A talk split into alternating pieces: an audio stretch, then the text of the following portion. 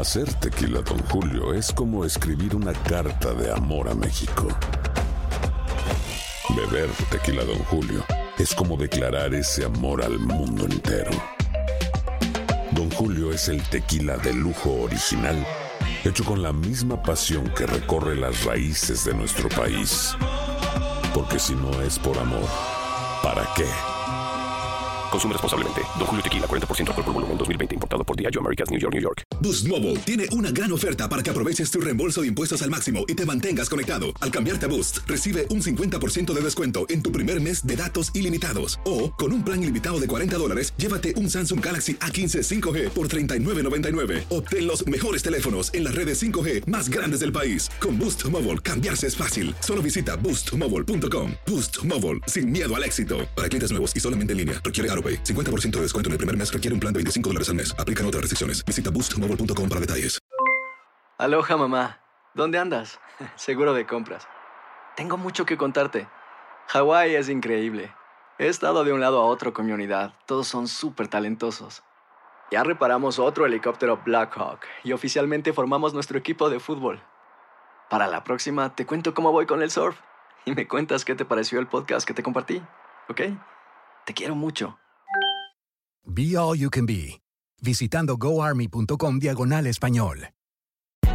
Hay gente a la que le encanta el McCrispy y hay gente que nunca ha probado el McCrispy. Pero todavía no conocemos a nadie que lo haya probado y no le guste. Para pa pa pa. Simplicity and ease is what you get when you host your podcast with Audioboom. You can post up to five episodes per month, you get unlimited storage, and 500 minutes of recording time for each episode. Plus, advanced analytics, embeddable players, distribution of your podcast via Apple Podcasts, Deezer, Google Play, iHeartRadio, Savin, Spotify, and Stitcher. Pending approval by each platform. Right now, you can sign up for Audioboom's $9.99 monthly subscription plan and get your first month free by using promo code BOOM. That's B O O M for one month free of hosting and distribution.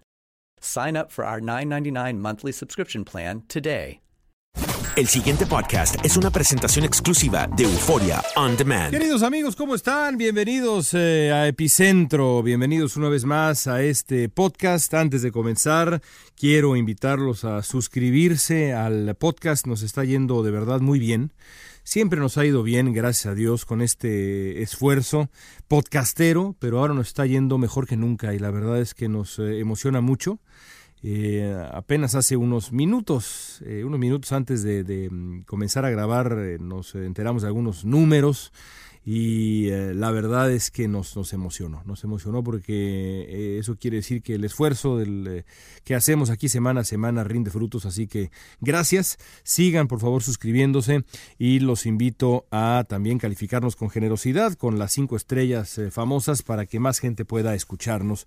Gracias de verdad por, por hacerlo, por ser generosos con nosotros en todo momento. Se los agradecemos profundamente. Ha sido una semana interesante para mí. El lunes pasado en el Universal publiqué una columna que ha generado una serie de respuestas que merecen una reflexión y qué mejor que hacerlo uh, en Epicentro. La columna en cuestión parte de un tema que me ha interesado desde hace mucho tiempo. Ha ocurrido así Primero que nada, porque eh, evidentemente el tema de la injerencia rusa en eh, procesos electorales a lo largo y ancho del mundo es uno de los grandes temas de nuestro tiempo y mucho más si uno es periodista en Estados Unidos. Es, eh, en muchos sentidos, el gran tema eh, de la discusión pública, porque hay eh, otros que están, por supuesto, en el escenario y que son fundamentales, pero la investigación y la discusión de lo que ocurrió en el 2016 con eh, la injerencia rusa eh, en la elección estadounidense es, sin duda alguna, el gran tema pendiente para la justicia estadounidense y también el gran tema político. Ya lo ha sido y lo va a ser todavía más cuando Robert Mueller, este hombre intachable, termine su mm, proceso de investigación y nos enteremos de los resultados. Así que por eso me ha interesado siempre el tema. Pero también me ha interesado porque no se limita a Estados Unidos la intención rusa de incidir en procesos electorales ah, en el mundo. Si así fuera, eh, estaría uno más tranquilo. Pero lo cierto es que está demostrado en los hechos, eh, y me refiero a investigaciones periodísticas exhaustivas, a reportes de eh, distintas agencias de inteligencia en el mundo, distintos gobiernos y mm, de manera más reciente el exhaustivo y extraordinario reporte que puso a circular hace pues poco menos de una semana el Comité de Relaciones Exteriores del Senado, que, insisto, demuestra en los hechos este reporte como eh, ocurre también con otras investigaciones periodísticas y de otra índole que se han realizado en los eh, meses pasados, que el gobierno de Rusia, encabezado por Vladimir Putin, ha puesto en marcha desde hace dos décadas una serie de estrategias para primero minar la democracia eh, rusa, el prestigio de la democracia en, Rusia, en Rusia, la, democracia misma, los procesos democráticos en, Rusia, eh, a través de, insisto, una serie de herramientas que, eh, primero que nada, se concentran en la desestabilización de las instituciones, luego en minar la confianza en eh, el ejercicio del periodismo, en minar y erosionar la existencia de la verdad objetiva, en fin, una serie de estrategias eh, de verdad aviesas y muy peligrosas que puso en marcha Putin en Rusia para, primero que nada, quedarse con el poder en su país. Pero eso no le ha bastado a Putin porque eh, es un hombre con una disposición psicológica muy singular y una interpretación eh, también muy particular de la posición que merecería tener Rusia, un país que objetivamente eh, atraviesa por un periodo de, debilidad desde varios puntos de vista, la posición que debería tener Rusia en el escenario internacional. Y precisamente con eso en mente es que eh, está demostrado de nuevo en los hechos que Rusia ha tratado de incidir en los últimos años en al menos 20 procesos electorales en el mundo.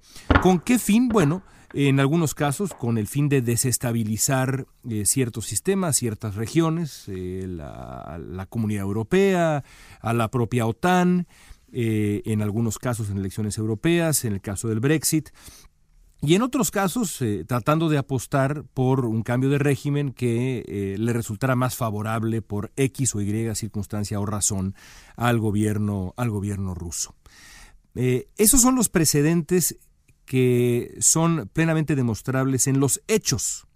Esa combinación de factores, lo que ocurrió en Estados Unidos, más eh, las ambiciones más globales de Rusia, ambas cosas comprobadas, y lo diré, perdón, varias veces, en los hechos, me, eh, me llevaron hace tiempo a comenzar a investigar la, posibilidad de una injerencia rusa en eh, México, en las elecciones mexicanas. Y lo que concluí, eh, lo que concluí, y no soy el único, evidentemente, ya el asunto ha llegado a las páginas del Washington Post, ya el propio eh, general McMaster, eh, una de las figuras más relevantes de la seguridad nacional en este momento y de las pocas personas cuerdas en la administración de Donald Trump, ha dicho que en efecto al gobierno de Estados Unidos la posibilidad de la injerencia rusa en las elecciones en México, como en buena parte del mundo, pero hablando de México, eh, no solamente les importa, sino que les preocupa. Eh, eh, esa, combinación de factores me, lleva a, la preocupación, a fijarme, a analizar la naturaleza de la amenaza rusa en México. E insisto, lo que concluyo es que en los hechos la amenaza existe. Y aquí quiero hacer un pequeño paréntesis porque creo que es importante subrayar lo que decimos aquí con frecuencia, que es lo siguiente. Uno tiene derecho a tener sus propias opiniones, pero no sus propios datos, sus propios hechos. Los hechos, la evidencia es lo que es, son lo que son, es lo que es.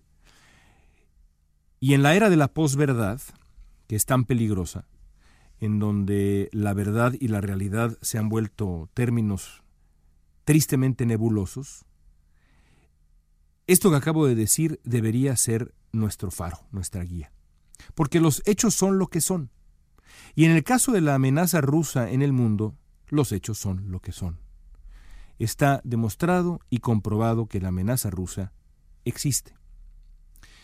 También está comprobado las herramientas que usa la maquinaria de propaganda rusa a través del hackeo, de los bots, de las fábricas de bots, de las famosas granjas de bots.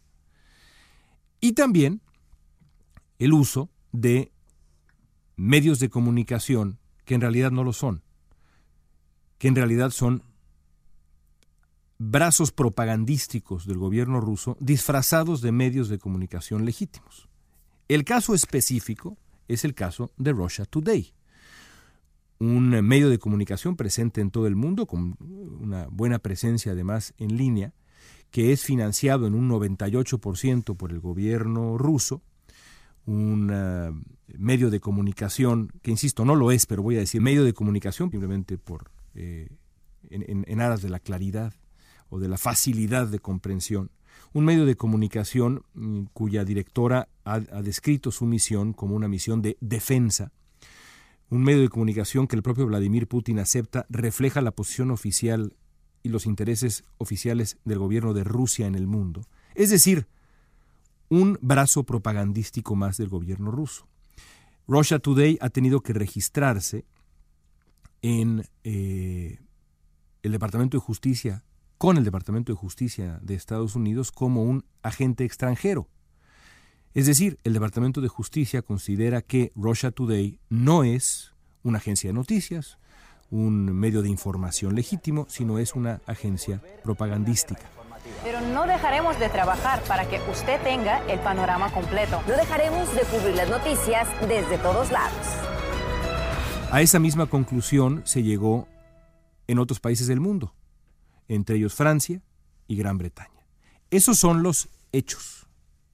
Es decir, la amenaza rusa existe en los hechos porque ha existido desde hace años en buena parte del mundo. Las herramientas que utiliza el régimen ruso para llevar a cabo esta guerra que busca la desestabilización o la imposición de gobiernos que le son más afines, existen. Esto también es incuestionable. Así que tenemos dos hechos con H mayúscula.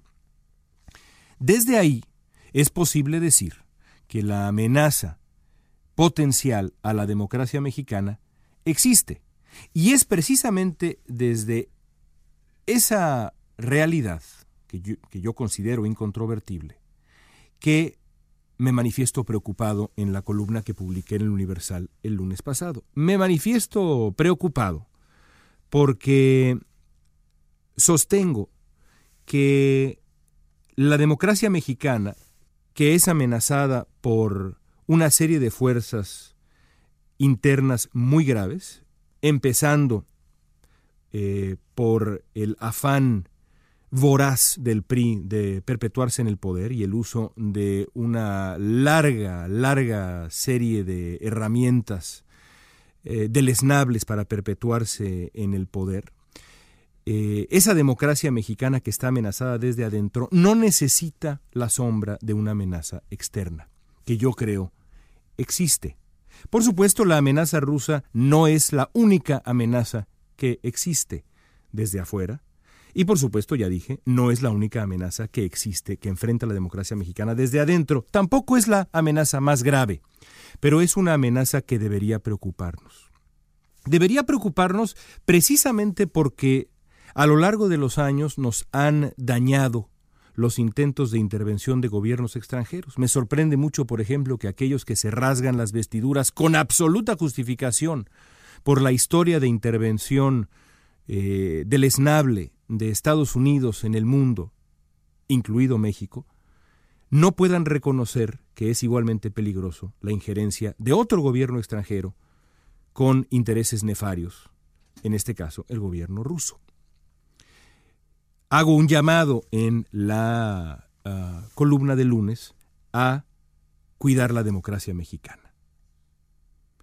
No se trata, digo en la columna, de asustar con, la, con el petate del muerto la ambición de Rusia eh, eh, de entrometerse para su beneficio en procesos electorales. Es un hecho demostrado, insisto, por servicios de inteligencia, observadores independientes, profesionales de la información. Entonces, Lo que digo es, las autoridades electorales y otros actores de la vida pública mexicana deberían, deberíamos tener los ojos bien abiertos para encontrar rastros, huellas, pistas de esta injerencia potencial. Y es desde ahí que analizo lo que para mí es un conflicto que existe. Resulta ser que ese conflicto existe en la campaña de Andrés Manuel López Obrador. Si este conflicto existiera en la campaña de Ricardo Anaya, lo mismo hubiera yo dicho. Si ocurriera en la campaña de José Antonio Mid, lo mismo hubiera yo dicho. Pero resulta que ocurre en la campaña de Andrés Manuel López Obrador. Y el conflicto es este. Andrés Manuel López Obrador ha identificado a la respetada académica Irma Sandoval como su futura secretaria de la Función Pública.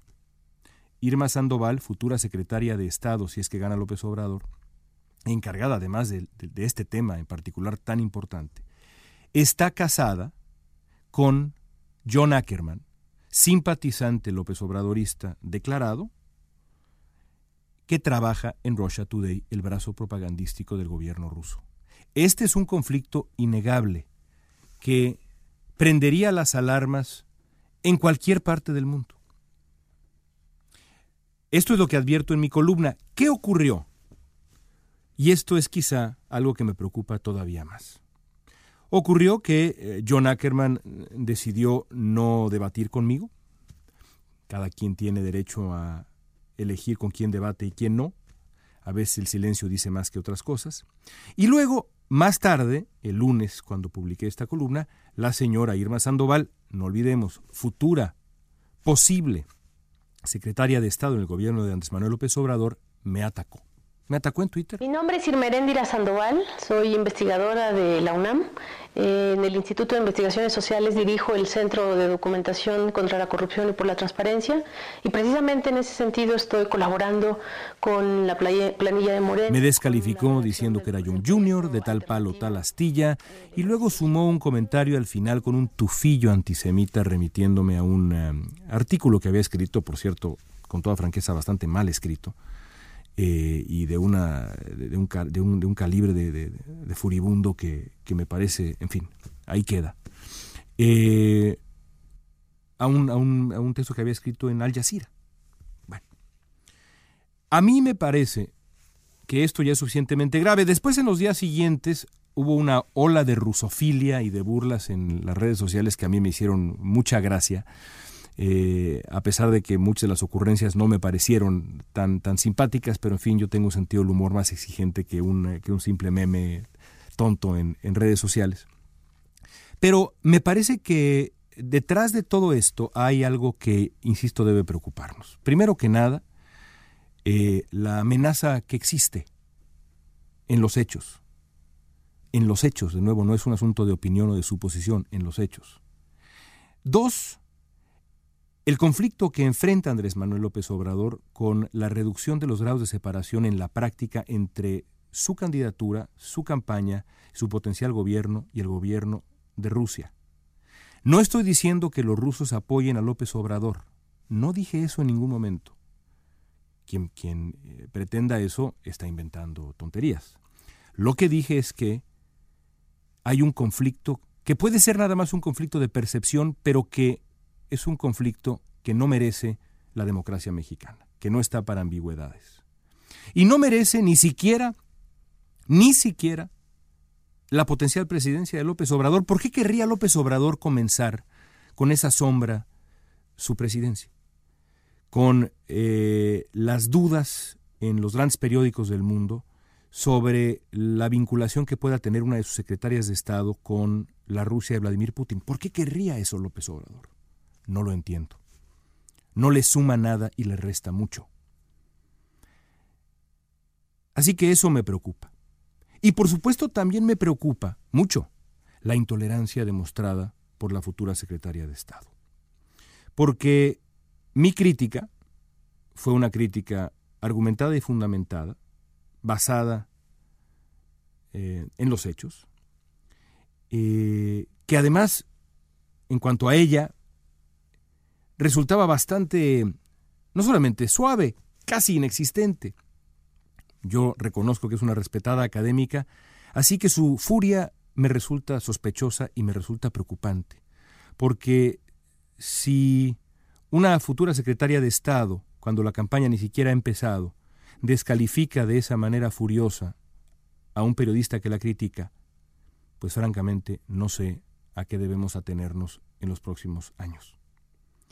Yo sostengo, amigos, que la amenaza rusa existe, que sería gravísimo que el de por sí contencioso, difícil, agrio, peleado proceso electoral del 2018, de por sí amenazado por fuerzas muy poderosas, muy graves, que atentan contra la estabilidad democrática mexicana, sería muy grave que ese proceso se viera manchado también por la injerencia rusa.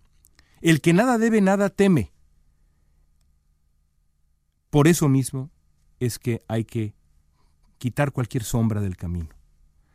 Y por eso es que creo que este dilema que enfrenta la campaña de Andrés Manuel López Obrador debe solucionarse cuanto antes. No es correcto que en el contexto actual, con lo que sabemos de Rusia en el mundo, la campaña López Obradorista, la campaña del hombre que será probablemente el próximo presidente de México, se abra, abra un flanco de este calibre frente a lo que es una amenaza real.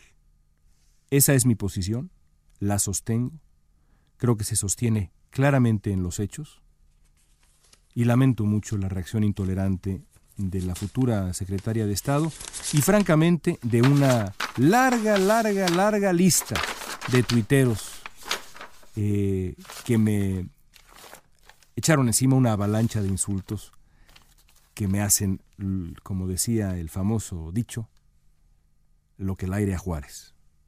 No por eso no dejo de lamentarlos. Ni siquiera han empezado las campañas y ya estamos tirando porquería en redes sociales. Bueno. Hasta la próxima amigos. Gracias por escuchar Epicentro. El pasado podcast fue una presentación exclusiva de Euphoria On Demand. Para escuchar otros episodios de este y otros podcasts, visítanos en euphoriaondemand.com. From Audioboom comes Covert, a new podcast that delves into the murky world of spies, soldiers, and top secret military operations. I'm Jamie Rennell. and together we'll discover the real stories of history's greatest classified missions, told by the operatives, soldiers, and journalists who experienced it firsthand. Follow Covert on Spotify or subscribe now on Apple Podcasts, Stitcher, or wherever you find your favorite shows.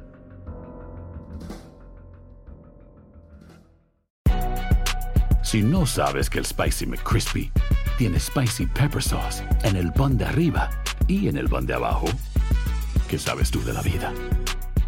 Para pa pa pa.